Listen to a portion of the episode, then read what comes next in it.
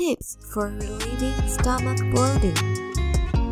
Good day, this is Tammy. Welcome to TCM Bilingual News. Stomach bloating can be uncomfortable, but there are ways to manage it and reduce its impact on your body. Here are six common causes of stomach bloating and tips for effectively addressing them. First, talking while eating. Avoid talking while eating,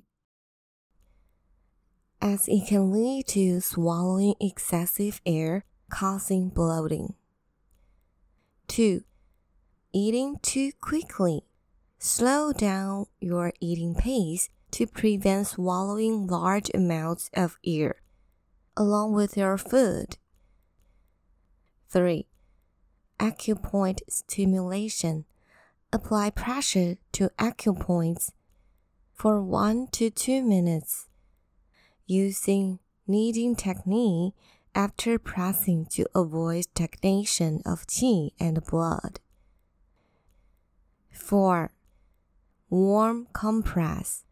Use a hot water bottle or heating pad on the abdomen for individuals who experience coldness bloating, loose stools, or find warmth and pressure comforting. The warmth help promote digestion, relieve gas, and facilitate bowel movement.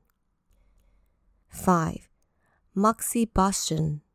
Use burning moxa sticks or musty moxibustion bugs on relevant acupoints or place slices of ginger on acupoints and apply indirect moxibustion on the ginger slices.